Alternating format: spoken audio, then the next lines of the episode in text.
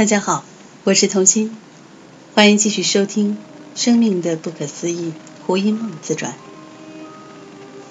一九八七年，我把美国演员的圣经《尊重表演艺术》翻译成中文，由汉光文化公司出版。一九八六年，我前往纽约的 HB 工作室进修演技，才算彻底了解了传统具象主义表演的方式。和李斯特劳斯伯格的方法演技的差异，同时也学会了如何融合两者的技法与知识。三十五岁以后，我完全停止了演艺工作，开始朝身心灵探底。对于演员在人生中的定位，才有了超越技巧与知识的领会。演完《云深不知处》。眼看着就要接近到回台湾的视线，但是在内心深处，我已经把这段致命的吸引力提早扼杀。我写了一封信到老挝，信中表明我们俩已经走上人生的岔路，我准备赴美进修，必须把这段关系画上句点。倒没有回信，我以为从此两人的关系真的结束了。没想到一年后，我从纽约回来，竟然再度和他见了面。那时，沙凡和我已经通了好几个月的信。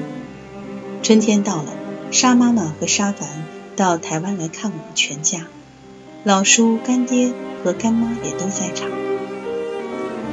表面上看来，这门充满着社会性的婚事似乎投射了各得其所的希望，谁也没有料到未来。会有变化。暑假到了，我带了一副超大型太阳眼镜，看起来有点像卡通影片里的大蚂蚁。在父母的陪同下，进入松山机场，搭乘前往日本东京的飞机。到了东京，住进老叔的家，我经历了此生第一次的文化震撼。老沈是一位日本传统女性，一切以丈夫儿子为重。他对独生爱子的宠溺，令我亲自见证了耳闻已久的日本现象。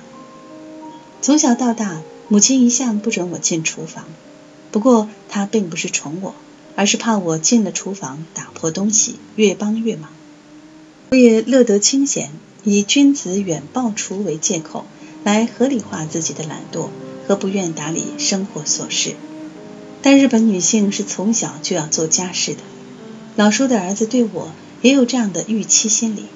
当他发现我竟然连虚应一下都做不出来，便开始非常看不顺眼了。两个人语言不通，背景又如此不同，结果差一点没演出前大男人主义和前大女人主义的武斗。在这段期间，沙妈妈建议我到涩谷的食人医院做双眼皮整形手术。我曾经仔细看过《云深不知处》的毛片，赫然发现自己的东方媚眼在银幕上完全是标准的蒙古利亚眼，不但浮肿，而且有一种近视加闪光，长期眯着眼看人所形成的后果，显得有点邪门，带着一股色眯眯的感觉。摄影机的镜头是完全不讲人情的。我想象中的自己和银幕上的真相差了十万八千里。想象中的自己有点像《罗密欧与朱丽叶》一篇中的奥利维亚·赫西，带着一股古典而空灵的气质。然而，银幕上的自己不但眼睛有股邪气，而且脸庞比真人扩大了好几倍，是我最怕的那种大肉脸。我眼睛看着毛片。人差点没钻到椅子底下。现在沙妈妈愿意掏腰包请我除掉眼皮上的油脂，换上一对燕氏媚型的双眼皮，我何乐而不为？于是怀着好奇与未知的心情住进了食人医院。替我开刀的老先生是食人医院的整形权威，他仔细用尺量了我上眼皮的宽度。很满意的用日语说明我的眼型很长，上眼皮又宽，开出来的效果一定很好。保证像日本的几位整过型的女明星那么亮眼。开刀的手术过程，我可以从天花板的镜子饱览无遗，但因为是局部麻醉，身体其他部分的知觉仍然十分清楚。手术过后，护士小姐扶我下地时，我才发现自己的手脚都吓软了，休息了好一会儿才恢复正常。我回到自己的房间，老叔先行离去，我必须住满十天才能出院。房间非常狭小，看起来阴暗又蹩脚。墙上有面镜子，我带点犹豫地望了眼镜中人。天哪，这简直是科学怪人里的弗兰肯斯坦！心里不禁后悔起来，只好暗自安慰自己：一切等十天以后拆了线再说吧。说也奇怪，这十天竟然是日本的鬼电影周。只要一打开电视，播放的一定是怪谈之类的鬼片。我看着电视影片里的鬼，也看着镜中的鬼，心里真是哭笑不得，觉得自己无聊透了。放着好端端的东方人不做，非要割成了西方牛眼才对自己满意。时间到了，老医生很仔细地把线头一个一个拆掉。他告诉我，两个月后。看起来会自然许多。于是我回到老叔家，等待时间的造化。这段时间我一直在等候美国签证，左等右等也下不来。妈妈又请干爹批八字，看看什么时候才能成行。干爹的答复是八月中秋之后才能动弹得了。果然中秋节一过，签证就下来了。我心里真是雀跃不已，倒不全然是可以见到沙凡，而是终于能到心仪已久的格林尼治村去看看我的同谋者，见识一下 John Bens 和 Bob Dylan 的发迹之地以及世界的艺术之都。第三章：浮华世界，纽约，纽约。前往纽约的飞行途中，我在机舱里。一直戴着新配的隐形眼镜，长时间处于干燥的空气里，没想到吸附力颇强的镜片竟然粘住了眼球，怎么取也取不下来了。快要下飞机的时候，我在盥洗室里点了许多人工泪液，才把镜片硬剥下来。结果眼睛再也张不开了，泪水不停地流着，有一种灼热的酸楚感。空中小姐告诉我，她可以拿轮椅来推我下飞机。第一次踏上这个充满着美国梦的自由国土，竟然是坐着轮椅进入的。虽然眼睛无法睁开，周遭的人事物我仍然能清楚的觉知。我可以感觉前来迎接我的沙凡语气里有一种被浇了一盆冷水似的失望。我告诉他事情的来龙去脉之后，我们就驱车前往。联合国旁的 UN Plaza，我的眼睛一整个星期都无法张开。沙凡十分有耐性的为我换药，沙妈妈对我也很照顾。等我的眼睛痊愈了，能睁开来观察周遭的情境时，才发现沙妈妈为了维持这个家和自己的形象所付出的努力有多大。UN Plaza 是当时纽约最昂贵的住宅大厦之一。他为了打理室内的每个角落，凡事都得自己动手做，连头发卷子都自己上。晚上入睡前，他把枕头的头发卷好，醒来时只要稍微梳理一下，就像是美容院做过的一样。每天不论有没有访客，他一定把自己打扮得完好无瑕。习惯于披头散发的我，对于上一代的纪律和耐力。只有肃然起敬的份儿了。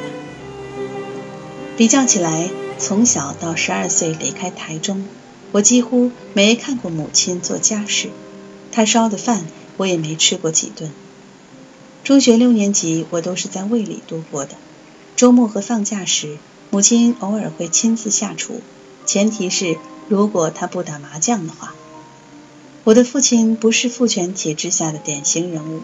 我的母亲也不是典型的家庭主妇，因此我的基本教育与梦想里都没有传统角色的雏形。母亲曾在集体意识的催眠下，无意识的幻想过，茵茵将来如果能嫁个外交官或政客，就算是最优质的出路和下场。其实他应该清楚，要他的女儿每天穿戴整齐，坐的时候腰板挺直，椅子只坐三分，客人来了还得有能耐做出一桌子的满汉全席。大概不消多久，他就会寻短见，或是以离婚收场。我的神经系统需要一个可以放松、可以邋遢的外在之家，但我更需要一个不必向世人交代或求得赞许的内心之家。我心中向往的其实是波西米亚式的另类生活，而不是达官显要家中少奶奶式的生活。当然，做这样选择的人必定有自己的因因果果，外人是没有资格论断的。一个人。尤其是女人，若想在众说纷纭的影响下穿透种种的虚荣、投射、幻想与憧憬，充分的活出自我，可不是一朝半夕能达成的。这里面需要太多的诚实以对和勇敢的叛逆。二十岁的我显然缺乏先见之明，但总是在事情进行的途中，逐渐明白了自己的真相。我告诉沙妈妈。我想到格林尼治村去见识一下，沙妈妈考量的却是我的安全问题。她说那儿的治安很差，有许多贩毒的黑人，女孩不该只身前往。